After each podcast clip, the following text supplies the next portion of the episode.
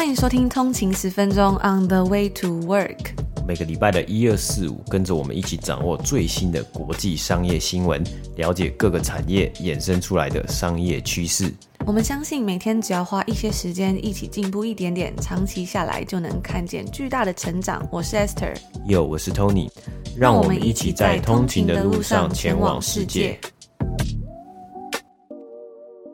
大家早安，今天是十月十七号，星期一，欢迎回来通勤十分钟。大家早安。那我们在上个礼拜六呢，也有推出一个特别节目，不知道大家有没有收听了？在这个礼拜呢，就是礼拜六的时候，我们每个礼拜都会寄送通勤尽量商业新闻电子报嘛。我们有跟大家讲，除了最新的 CPI Consumer Price Index 的一些深入报道之外呢，还有跟大家分享了 NASA 要送给大家的一个宇宙礼物。不知道大家有没有看了这篇的呃通勤尽量电子报呢？我自己非常喜欢这这个。算是 NASA 的一个特别的生日礼物。那如果大家还没有订阅通勤精量的话呢，也可以直接到我们的官网去免费订阅，或者是你已经订阅，但是你找不到的话呢，很有可能它就是跑到你的促销内容或是垃圾信件之中，可以稍微去看一下哦。那最近呢，我看到有一篇有关于二零二三年我们的每日一鼓励的分享，我觉得非常喜欢，在今天的一开始稍微跟大家分享一下。那里面呢就有提到说，每日一鼓励的封面呢、啊，它其实是一个鲜黄色的箭头指向右上角嘛，而这也是我身为一位全市场指数型投资人的信仰，象征着相信长期来看，市场将随着人类文明科技的发展持续向上。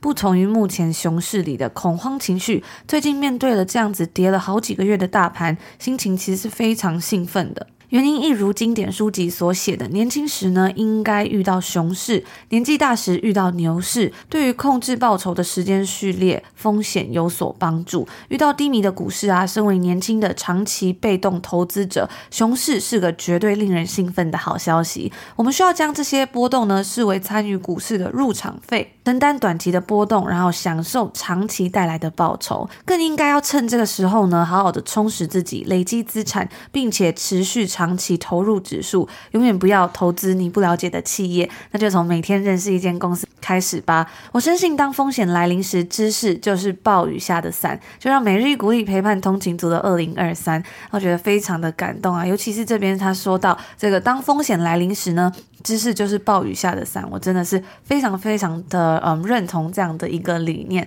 所以我们也是怀着这样的心情呢，不断在这边跟大家分享新闻，然后做出这个每日一鼓励，作为我们在二零二三年要给大家的一个。的作品，我们现在的每日鼓励也是还在早鸟优惠进行当中啊！这个早鸟优惠即将在这个礼拜四，哎，就不到四天，剩不到四天的时间呢，这个礼拜四的晚上来截止啊！如果大家有兴趣的话呢，可以赶快去我们的 show note 下面点击链接呢，就可以看到每日鼓励的集资的页面以及集资内容了。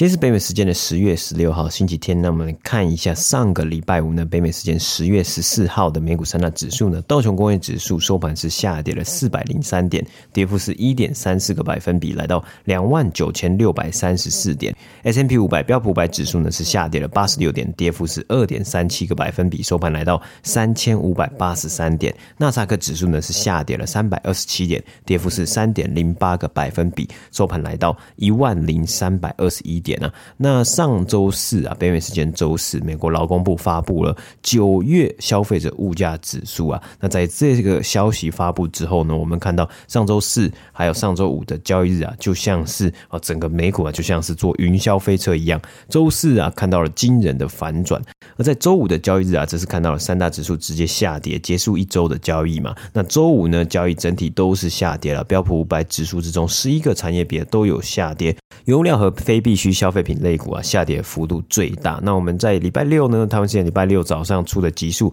有分享了最新一个月的消费者物价指数的内容。那如果还没有收听通勤族呢，也可以去上一集来去收听哦。而以上周单周来看呢，标普百指数下跌了一点六个百分比，道琼工业指数呢则是上涨一点二个百分比。科技股为主的纳斯克指数呢，单周下跌三点一个百分比啊。而上周三呢，也正式的开启。起了新的一轮财报季嘛，周四和周五呢，纷纷有许多金融服务相关的公司啊，像银行啊等等的来公布他们的财务成绩。而上周五呢，J P Morgan Chase 呢收盘上涨了一点七个百分比，来到一百一十块美金。该银行呢在最新一季的营收是高于预期啊，看到消费者仍然持续在消费，以及高利率呢加强了 J P Morgan 的表现啊。而虽然获利也有击败预期啊，但是呢，该银行为了预防呆账，而在本季新增了超过八亿美金的准备金啊，因此获利比起去年同期呢是下降了十七个百分比。这间公司的 CEO Jamie Dimon 呢，他也在近期啊接受访问的时候提到，目前美国经济的表现仍然是非常强劲，表现很不错的。但是呢，还是他有预估说，哎，认为未来六个月到九个月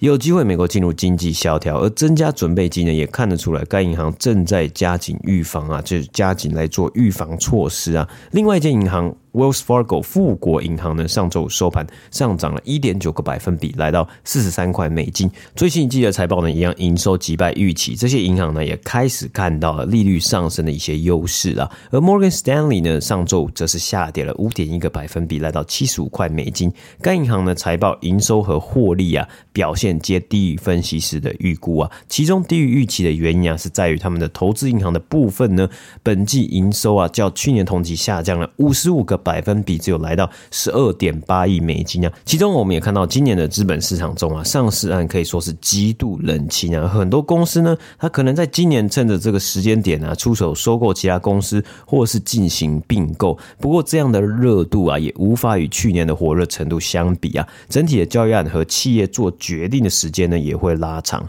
因为啊，要考虑的因素变多了嘛。对 Morgan Stanley 来说呢，另外一个部门，也就是投资管理部门呢，他们的营收也。较去年同期下降了二十个百分比。投资管理啊，还有资产管理啊，是对于 Morgan Stanley 来说近年来最重要的一个策略之一啊。在今年的市场不稳定之下呢，看来也受到了一定程度的影响。而接下来呢，明天北美时间周一啊，会有 Bank of America 以及周二投资银行 Goldman Sachs 来公布财报啊。届时呢，我们也可以继续来看看这些银行的表现如何来去反映出这些金融公司还有这些银行呢，他们对于现在的市场还有未来的经济的预估是如何的。除此之外呢，下周。也开始算是财报季的白热化了。周二呢，会有交生，还有国防工业公司 Lucky Martin。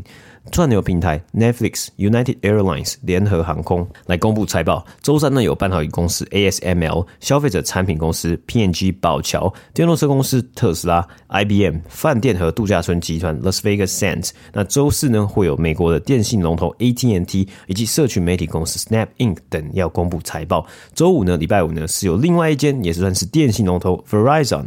信用卡公司 American Express、美国运通以及石油公司 Schlumberger 来公布财报啊。那下周的算是公司名单呢，当然除了上述我们刚刚讲到这几间公司以外呢，还有非常多的公司，涵盖了很多不同的领域啊。再加上呢，下周主要集中在周一周二还有周三，有很多更多的美国地区性的银行、金融服务公司要来公布财报啊。所以如果有兴趣的通勤族呢，也可以去参考看看，然后也可以去看一下自己对于哪一个产业比较想要了解多一点点。那加上这些产业呢，都是。第一线在看到目前的市场的趋势的。哎，会不会我们现在看到说通货膨胀啊？那消费者的趋势似乎是慢慢的转往他们想要呃，对于旅游需求比较高了。那是不是去看一下航空业者呢，或是一些旅游饭店业者，他们怎么样来去描述他们对未来的预估啊？或者是现在比如说 P&G 啊，或是其他的消费者产品呢？呃，可能消费者已经不想要再花这么多的钱，或更谨慎来选择购买产品呢？那会不会对于这些公司来说呢？这些有呃卖商品的公司来说呢？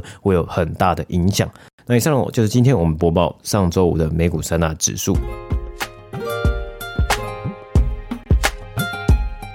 现在终于真的已经开始可以继续去旅游了嘛？不知道大家呢有没有做好什么样的旅游计划？可能今年稍微有点太赶了，不知道明年二零二三年呢，大家有没有开始在安排说，哎，要去哪里出国旅游了？那不知道大家有没有搭过达美航空？我很久之前呢，从台湾去墨西哥的时候，就是搭 Delta，那时候的印象算是还不错，然后觉得他们的服务人员人都还蛮好的。那上个礼拜呢，有一个最新的消息啊，就是 Delta Airlines 达美航空。他们正式宣布要跟 Starbucks 星巴克合作，一起推出共同的回馈计划。那现在其实有还蛮多不同的品牌呢，他们的回馈计划都变得越来越丰富。举方说，像是这个，我觉得就是最知名，然后最令人印象深刻，应该就是星巴克了吧？就是台湾好像叫做新里程嘛，就是它的 Reward Program。像是在加拿大呢，如果你去 LCBO，就是在多伦多安大略省这边专门卖酒的地方买酒的话呢，或者是在买星巴克啊，或订 Uber Eats 的时候，都可以绑定 Air Canada、Air Canada 加拿大航空，他们是叫做 Aeroplan、Aeropoint 的这个里程点数。然后就是可以这样子互相做转换，而现在呢，在星巴克的会员呢、也可以将账号绑定，然后呢，只要每花一块钱就可以得到 Delta Airlines 的一里程，而且呢，在搭乘 Delta 去旅游的当天呢，点数呢还可以 double。那这样子的计划呢，其实它最主要的目标，除了让消费者可以更方便的去累积点数之外，其实品牌为什么要这么做呢？最终当然是希望啊，能够透过这样的方式，第一个是吸引到更多的新的顾客，第二个呢，就是希望能够将原有的顾客转。变为常客嘛，就是算是一个常客计划，将这些人呢，让他每次只要想要出国、想要坐飞机的时候，就来买我的这机票，或者是哎想要喝饮料、想要喝咖啡的时候，就去星巴克喝咖啡，就是透过这样子的方式。接下来在下周二呢，串流平台 Netflix 即将公布他们最新一季的财报啊，那很多投资人呢都在关注这间公司它的订阅用户呢会是增加还是继续流失啊？目前 Netflix 也算是在全球的串流平台之中呢，订阅用户是最多的，有超过两亿人来订阅它的呃每个月的方案嘛。而同时啊，Netflix 也即将在十一月的时候呢，开始推出包含广告的订阅方案啊。在美国订阅呢，会是每个月六点九九块美金。那除了美国之外呢，也还有几个国家、几个市场呢，也是一样会在十一月开始推出这个方案呢。那含有广告的订阅呢，会在每一个小时的播放时间中呢，安插平均四到五分钟的广告时数啊，每则广告呢是大约是在十五秒到三十秒不等，所以有一点点像是在看 YouTube 的那样子，而广告同样会出现在影片的开头。或是影片的中间下广告的品牌啊，也可以选择不要让他们的广告出现在他们认为不适合的内容之中啊。而在最开始进行广告方案的时候呢，他们的儿童还有新电影的内容不会有广告，而也有一些还没有取得授权的影片啊内容啊是不会有广告的。根据外媒报道啊，目前啊 Netflix 透露啊，他们大多数的广告库存啊已经都被预定了。那每个月六点九九块美金啊，比起 Disney Plus 推出的广告订阅方案呢还要便宜一块钱。所以是 Disney Plus 呢是七点九九块美金，而 HBO Max 的广告方案呢则是每个月九点九九块美金啊。那也许会有很多人认为啊，如果广告方案比较便宜，会不会呢变成现在他们拥有两亿多的订阅用户啊，有一些人就直接转移到了。比较便宜的广告方案呢、啊，而 Netflix 目前他们的预估啊是认为这样子的转移呢不会有，应该不太会有负面的影响啊。这也代表着啊，从基本的他们的基本的一个费率呢是九点九九块呢，转到广告的六点九九块方案，这中间差了三块美金呢。会是 Netflix 至少从广告商或是下广告的这些公司手中啊，每个用户所收取的费用啊，所以它基本上每个用户呢，可能可以赚到三块钱美金以上。那不知道大家呢有没有在关注或是在投资 Netflix 这间公司啊？大家认为呢，在最新一季这个算是开奖这个财报之中呢，它的订阅用户呢会是增加的还是流失的？也欢迎跟我们分享哦。那这两天呢，美国的知名连锁药局 CVS 就宣布说，他们要将旗下的与妇科相关的药品价格降低百分之二十五。而除了降价之外啊，该公司在美国的十二个州也将会支付这些商品的销售税。现在在美国的二十三个州呢，其实都已经免除了对于女性用品的课税。虽然在大多数的情况之下呢，这些女性生理用品呢，它们还是像奢侈品一样被课税，而不是像其他的必需品一样。那不知道大家有没有听过一个字叫做“粉红税”，也就是 “pink tax”。一般来说呢，粉红税它指的其实是说，当某些产品它在功能上是相同的或者是类似的时候，但是呢，针对不同性别的消费者，它的价格却是不一样的。也就是说呢，当你在购买一样的东西或者是服务的时候啊，女性要比男性多付一些钱。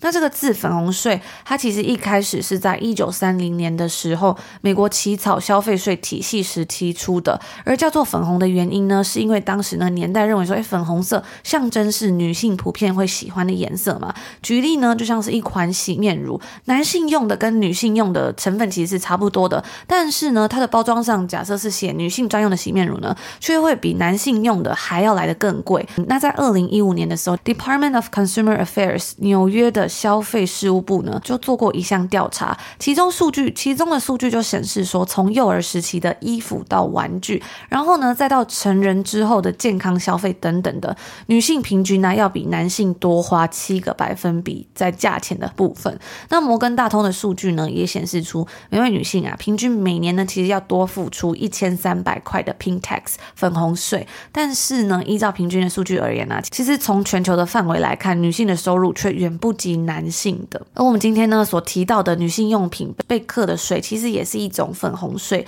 在某些国家，这些女性用品，他们被课的税呢，会比一般的日常用品还要多。举例呢，像是德国，在以前呢、像是卫生棉、卫生棉条等等的这些女性生理用品，他们被课征的税率竟然是高达了百分之十九，是不是非常的惊人？像是我们居住在 Ontario 这个呃加拿大的安大略省呢，我们这边你一般买东西的税就是十三个百分比，真的蛮难相信说，哎，这些卫生棉、卫生棉条的税率竟然是十九个百分比。那像在加拿大这边，每一个州的税其实是不一样的嘛，所以在买东西的时候，假设你看到这个东西是一百块，那你在结账的时候呢，你还要再多付十三个百分比的价格，等于最终的价格就会变成一百一十三块这样子。但是呢，在德国，其他真正的奢侈品，像是松露、鱼子酱等等的，却被归类在只有七 percent 的这个日常必需品之中。那因为这样子的歧视跟不公平呢，后来在二零二零年一月开始，德国呢就终于将这些女性生理用品它们的税率从十九个百分比。降到了七个百分比。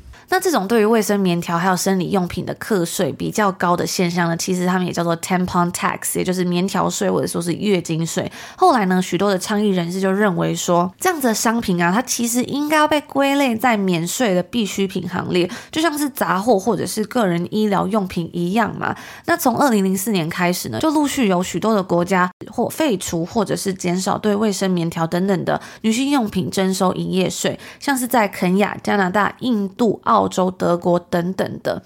举例像是加拿大部分呢，是因为上千人签署了线上的请愿书，后来在二零一五年的时候就正式取消了卫生棉条的营业税。而在台湾呢，则是在二零一零年十月八号的时候，立法院一读通过了《加执行及非加执行营业税法》第八条条文修正草案，主张卫生棉啊、棉条等等的生理用品免税。在英国的部分呢，则是在一九七三年的时候加入欧洲经济共同体的时候呢，就开始征收生理用品的增值税 （Value Added Tax）。那本来英国议会呢是在二零一六年三月的时候立法取消女性生理用品的增值税，然后法案预计会在二零一八年的四月生效。但是呢，真的这个过程实在是一波三折，最终却没有如期的生效。后来经过了十分漫长，然后许多人共同的努力之下呢，才终于在二零一八年十月的时候，欧洲议会通过了新的欧盟增值税法案。允许英国停止征收女性生理用品的增值税。那这个法案呢，最后在二零一零年，就是去年一月的时候，是紧随着英国脱欧的时候生效。现在呢，这些女性用品在英国的部分是免税的。所以这样听起来，我觉得哇，这个 Pink Tax 或者是这个公平正义，有时候真的是一条漫漫的长路呢。那这次 CVS 的降价措施呢，对于女性而言呢、确实算是一个阶段性的胜利。但是呢，它其实同样哦，也是 CVS 的胜利。不知道大家记不记得我们前。前阵子有稍微分享过，在美国的卫生棉条大缺货嘛，其中部分原因呢，就是呃有一个。电影还是影集呢？里面他就有稍微提，就是有稍微在讲到这个卫生棉条的东西嘛。但，但是呢，除此之外，还有像是呃一些供应链的问题啊等等的，都是造成这卫生棉条大缺货的一些原因。然后，那个棉条的价格呢，在过去一年之中是上涨了十二个百分比，算是真的非常的惊人。所以这次 CVS 他们调降了二十五 percent 的棉条价格呢，其实对于低收入的家庭来说，确实是一个好消息，因为它其实也算是一个必需品嘛。那也因为这样子，消费者在买这个女性用品的时候呢，比起去其他的药局购买，会有越来越多的女性决定改到 CVS 购买。毕竟这个价格是一个很 sensitive，而且很呃，算是一个决定性的关键嘛。那这也同样呢，有机会会让消费者去更倾向说选择 CVS 它的自有品牌，而非其他的 random items。所以呢，对 CVS 而言，我觉得也算是一个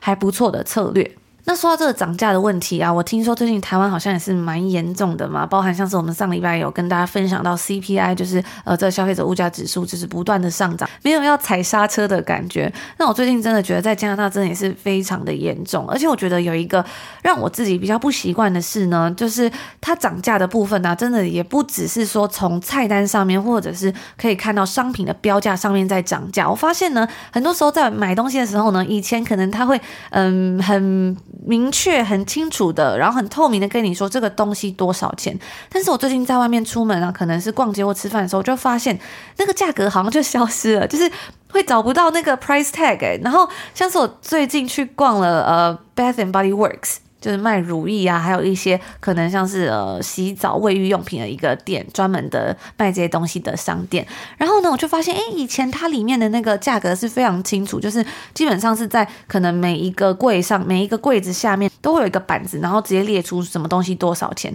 但我最近去逛的时候，我发现我真的是遍寻不着那个价格到底在哪。但是呢，门口却又大大的打着买三送三，或者是买二送一。然后呢，就变成说到结账的时候才发现，哈。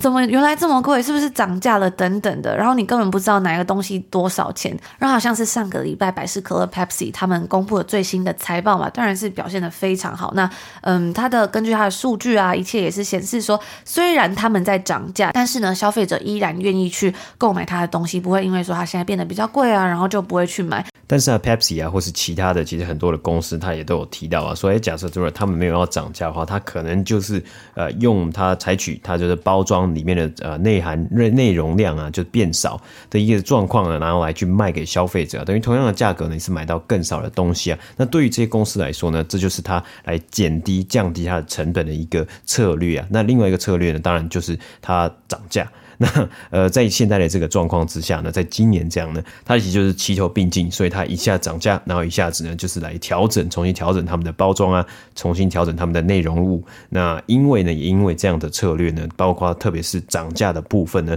也让这些公司呢，他们看到了在。今年呢，不只是呃第三季啊，或者是今年前面几季呢，也都有这样的状况，就是说，哎，它的营收成长呢，主要完完全全的就是因为它的价格，它平均的单价上升了，而不是它卖的比较多。说到零售商啊，其实对于很多公司来说呢，他们当然他们涨价了，但他们卖的东西，他们卖的量呢，我们刚刚讲到没有变多的情况之下呢，那什么事情会发生？就是呢，对这些零售商来说，他们的库存会增加。例如啊，像是在美国，呃，在第二季的时候呢，我们现在要。播报第三季财报，但是在第二季的时候呢，我们看到像是 Nike 的库存呢增加了四十四个百分比，Gap 的库存呢也增加了三十七个百分比啊，百货公司 c o s 他们的库存增加了四十八个百分比。然而呢，有一间公司呢，Macy's 百货算是美国一个蛮老牌、蛮传统、很知名的百货公司呢，在最新季他们前一季的财报之中呢，他们提到它的库存呢竟然只有增加七个百分比啊！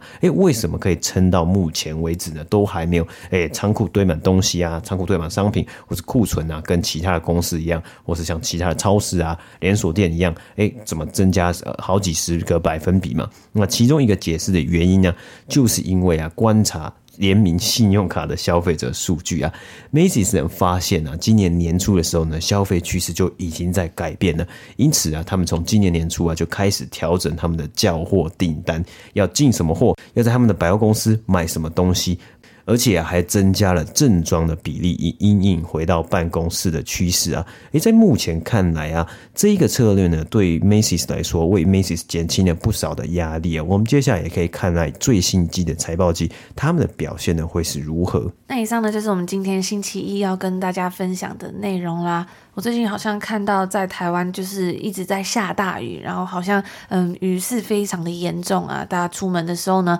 可能真的要注意一下，要小心安全，然后记得呢要带伞才可以 stay dry，然后尽量待在室内。搬来多伦多之后呢，我发现这里好像真的还蛮少会下到那种倾盆大雨，像在台湾的下大雨的那种感觉。在这里有时候就是那种下毛毛雨啊，然后很快，不然就是会下雪这样子。而且通常在路上的大爷都不会拿雨伞，可能就是穿着防水的雨衣，或者是呢就是直接不撑伞的戴个帽子这样子的。然后我记得每次回到台湾的时候，都会觉得哇好潮湿哦，然后下大雨的时候都会觉得嗯特别的特别有一种哇回到家的感觉。对啊，我我觉得我我一开始来的时候我也蛮震惊的，就是大家在就是国外或者在加拿大这边啊，下雨是不太喜欢撑伞的，然后呢，大家就喜欢穿呃有 Gore-Tex 啊或是防水的外套嘛。那这这几年啊，像是始祖鸟啊，它的防水外套就非常的红嘛，特别它是温哥华起家的一间公司啊，所以在温哥华的时候呢，就看到很多人在穿啊。那在这边呢，比较差多人，因为冬天很冷会下雪，所以大家比较常可能就会穿呃加拿大鹅。然后那鹅呢，我在这几天看到啊，因为又要冬天了，所以就看到这个加拿大鹅呢，它的店里面呢又开始店外面开始排队了，大排长龙。对，要要排很长。你也不是要买限量东西，你也不是有什么折扣，只是因为呢，冬天来了，大家要买大衣啊，或是大家要买呃这种厚重的，可以防寒又可以防风又可以防水的外套，然后大家就会去买 Canada Goose。嗯，我觉得就是我从台湾带来的外套真的是没有办法撑过这里的冬天。就是如果大家来加拿大冬天，可能要来读书或是来旅游的话呢，真的是非常推荐大家可以在这里买，就是羽绒衣就好了。而且这里的羽绒衣做是真的做的还不错，就是嗯很多的牌子不一定是像加拿大的，还有更多很多的品牌其实都还蛮好穿的，而且都还蛮保暖的。但是从台湾带来的衣服呢，我觉得很多都会就是撑不住这里的冬天，真的实在是太冷了。而且这里很多的羽绒衣都还蛮轻，然后又很舒服，推荐给大家。那在这边呢，也跟大家做一个小小的预告啊，因为有收到很多的回复啊，通缉族回复，想要了解啊，想要了解更多关于二零二三年每日一鼓励的内容啊。那我们预计呢，会在这个礼拜三的晚上，台湾时间的晚上呢，来做一个简短的直播，跟大家介绍每日一鼓励的内容。然后其中呢，在直播里面呢，我们会给大家一个小惊喜啊。那如果大家有空的话呢，可以先把这个时间呢，先稍微记下来，礼拜三的晚上。然后如果有什么问题的话呢，也可以稍微记下来，在当天直播的时候。就可以问我们哟，那我们也很期待在这个星期三的时候，可以在线上跟大家聊聊天，因为每次都是在节目上面嘛，很少有机会就是可以及时连线的直播跟大家说说话这样子。那以上就是今天星期一的内容，也祝所有的通勤族今天星期一有一个愉快的开始，美好的一天，我们就明天周二见喽，明天见，拜拜。拜拜。